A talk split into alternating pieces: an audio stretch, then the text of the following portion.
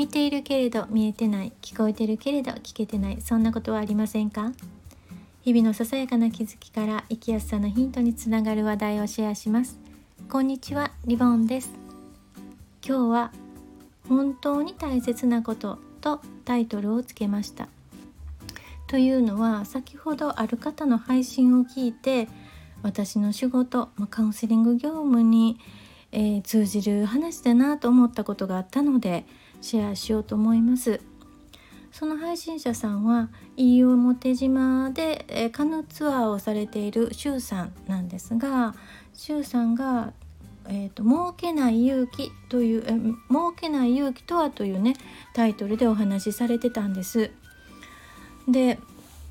まあこの2年間観光業の方はどの方も大変だったんですが今回知床のね事故があってその海に関係する観光業の方はもうショックが大きかったと思います。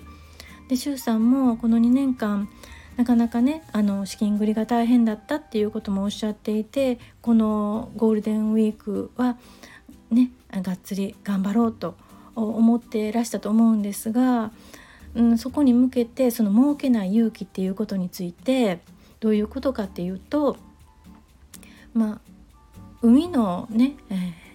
海の海にまつわるお仕事っていうとお天気がね、えー、左右しますよね。でそこでもう天気が悪いと分かったら早めにお客様にお伝えするっていう方向でいきますっていうことなんですね。で早めにお伝えすると、まあ、それでキャンセルっていうことになるけれどもでもそれはまあキワキワにねお知らせするとお客様も困ってしまうし周さんの方が優位に立ってしまうっていうふうにおっしゃっていました。でそれを私も感じるんですけれどももうお客様に楽しんでもらうっていうのがもう観光業の方のね第一の目的だと思うんです。でやっぱりその時はもうキャンセルされてカヌーができなかったとしてもそういう、まあ、心あるサービスをしてもらったということでまたここに来たいなって、えー、思ってもらうっていうね、うん、本当に気持ちよく帰ってもらうっていうのが、まあ、目的っていうかな。そういう方針で行こうと考えてるっていう意味でねあの意味の配信なんだなって私は受け取ったんですなんですね。でじゃあこれが私の,、まあ、その相談業務に何に通じるかっていうとこれあのしんどくなる方がね相談に来られる時に共通するなっていうのは、まあ、人間関係でもそうだし仕事での失敗もそうなんですが目の前の目の前で得られることに心を奪われて本当の目的をね忘れておられるなっていうことがあよくあります。でそれが相談に来られる時はそれが気が付いておられないんですね。でお話を聞いていくと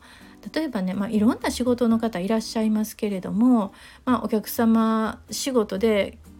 言うとその例えばねコールセンターで、まあ、お客さんの、まあ、電話を取っている時にクレームがあったりだとか急に怒ってこられたりだとかすることで本当に伝えなければならないことを伝えられないとお客さんの言いなりになるというかお客さんが「うんうん」っていう、まあ、迎合するっていうんですかね。そういう風な話の向きに持っていってしまうと。でも結果的にそれはまとまる話じゃなくて最終的には責任者の方に電話に出てもらってね。その責任者の方が代わりに言うっていうことになるんですね。で結果的には回り回って怒られると。それが何回も繰り返すことによってそこにいられなくなるとかね。また病院で、まあ、ナースされてる人であれば患者さんとのやり取りとかまあねまあ患者さんのとのやり取りの他にナース同士のやり取りとかねありますよね。そこでも薬を数えたら薬が足りなかったとかそれを隠して 大変なことになったとかまあ結局ちゃんと言ってたらそんなに大ごとにならずに済んだのに隠しておくことでその場だけのねその場しのぎのことを知っておくことで後で大変なことになるっていうことでそこに入れなくなる。結果的にはね居づらくなるっていうこと。そういう状態を招くっていうことがねある。それは結局目目的を忘れてしまうっていうことなんですよね。でこれはこんなことを言ってる私なんですけれども私もしんどくなる時とか迷いが出てくる時とかっていうのは結局目的を忘れて目の前のことだけに、えー、気がねいってるっていう時なんですよね。なのでまあ自分がしんどくなったりとかうまくいかないなと思った時は自分は何のためにこれをしているのかなっていうことに、まあ、原点に立ち返るっていうことは大事だなって忘れがちなのでねこれは大事だなと思ったので、えー、まあ、次回の念というか私も心に刻んでおかねばとまた再度思ったのでシェアをしました。最後まで聞いていただいてありがとうございました。ではまた。